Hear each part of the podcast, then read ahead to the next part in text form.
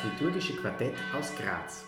Wir sind Bruno Almer, Elisabeth Fritzl, Peter Ebenbauer und Saskia Löser. Herzlich willkommen zu unserer heutigen Podcast-Folge mit Bruno Almer und Peter Ebenbauer. Heute geht es in unserem Podcast um die Nutzung von Kirchengebäuden außerhalb des Gottesdienstes. Mancherorts werden ja immer weniger Gottesdienste gefeiert als vielleicht noch vor einigen Jahrzehnten. Auch die Zahl der Mitfeiernden am Sonntag ist recht überschaubar geworden. Die Kirchengebäude sind aber manchmal sehr groß. Wie kann man Kirchengebäude noch nutzen? Ja, Peter, du hast ja schon gesagt, die Zahl der Mitfeiernden am Sonntag und die Höhe des Kirchenbeitrags, der Kollekten und Spenden ist in den letzten Jahrzehnten teilweise stark gesunken.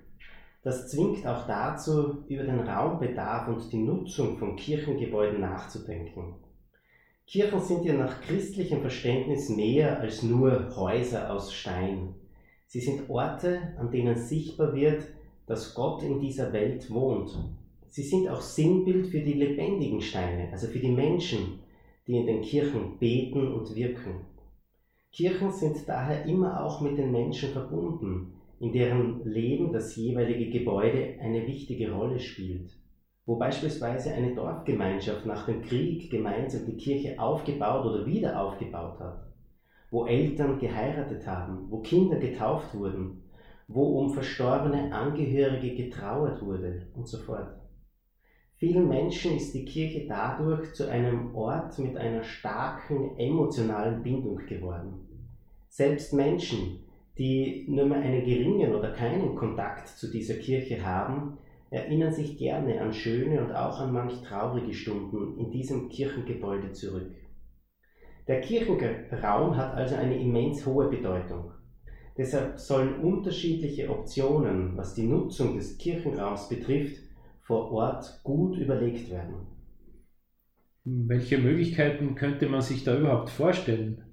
Was kann man denn machen mit einem solchen Kirchenraum? Da wäre mal die Möglichkeit, dass ein großflächiger Kirchenraum sowohl als Gottesdienstort als auch für andere Zusammenkünfte oder für eine andere kirchliche Verwendung genutzt werden kann. Das könnte eine karitative Einrichtung oder ein diözesanes Museum sein. Auch eine außerkirchliche Mitnutzung eines Teils des Kirchenraums für kulturelle Zwecke kann angedacht werden, zum Beispiel für Ausstellungen, Konzerte, Vorträge. Eine andere Möglichkeit besteht in der gemeinsamen Nutzung mit einer anderen christlichen Konfession. Also zum Beispiel, dass eine Kirche von der katholischen und der evangelischen Gemeinde gemeinsam verwendet wird. Eine Kirche kann auch zur Gänze an eine andere christliche Konfession übergeben werden. Weiters kann das Kirchengebäude für einen bestimmten Zweck zur Verfügung gestellt werden. So bieten sich manche Kirchengebäude an, beispielsweise als eine Citykirche mitten in einer Stadt, für eine fremdsprachige Gemeinde, als Kirche für eine bestimmte Gemeinschaft, als Ort der Trauer, als Begräbnisstätte oder ähnliches mehr. Auch der Verkauf an eine nicht kirchliche Rechtsperson kann eine Lösungsmöglichkeit sein. Das kann zum Beispiel eine politische Gemeinde sein, eine Stiftung, ein Kulturverein oder eine Privatperson. Auszuverhandeln ist natürlich, ob in dieser Kirche weiterhin Gottesdienste gefeiert werden oder nicht. Im Einzelfall kann auch der Abriss einer Kirche eine Lösungsmöglichkeit sein, besonders dann, wenn es sich um eine Kirche handelt, die nicht mehr benötigt wird, die architektonisch und kunsthistorisch nicht so bedeutend ist oder sich baulich in einem Zustand befindet, der nicht mehr sanierungsfähig ist. Ich denke, dass sich äh, diese Fragen in Österreich momentan noch nicht so ganz akut stellen oder vielleicht doch.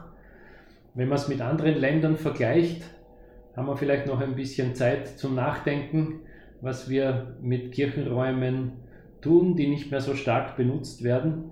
Wie sieht das eigentlich in anderen Ländern aus? So ist es in der Geschichte der Kirche, hat es aber auch bei uns in Österreich aus unterschiedlichen Anlässen immer wieder mal Umnutzungen, Abrisse und Profanierungen gegeben. Profanierung heißt eben, dass eine Kirche fortan für einen nicht gottesdienstlichen Zweck verwendet wird. Die Gründe waren oft wirtschaftlicher Art, Kriege, die Aufhebung von Klöstern und vor allem die Folgen der Säkularisation im 18. und 19. Jahrhundert. Besonders die Klosteraufhebungen unter Kaiser Joseph II. haben dazu geführt, dass es auch in unserem Land viele Kirchenschließungen gab.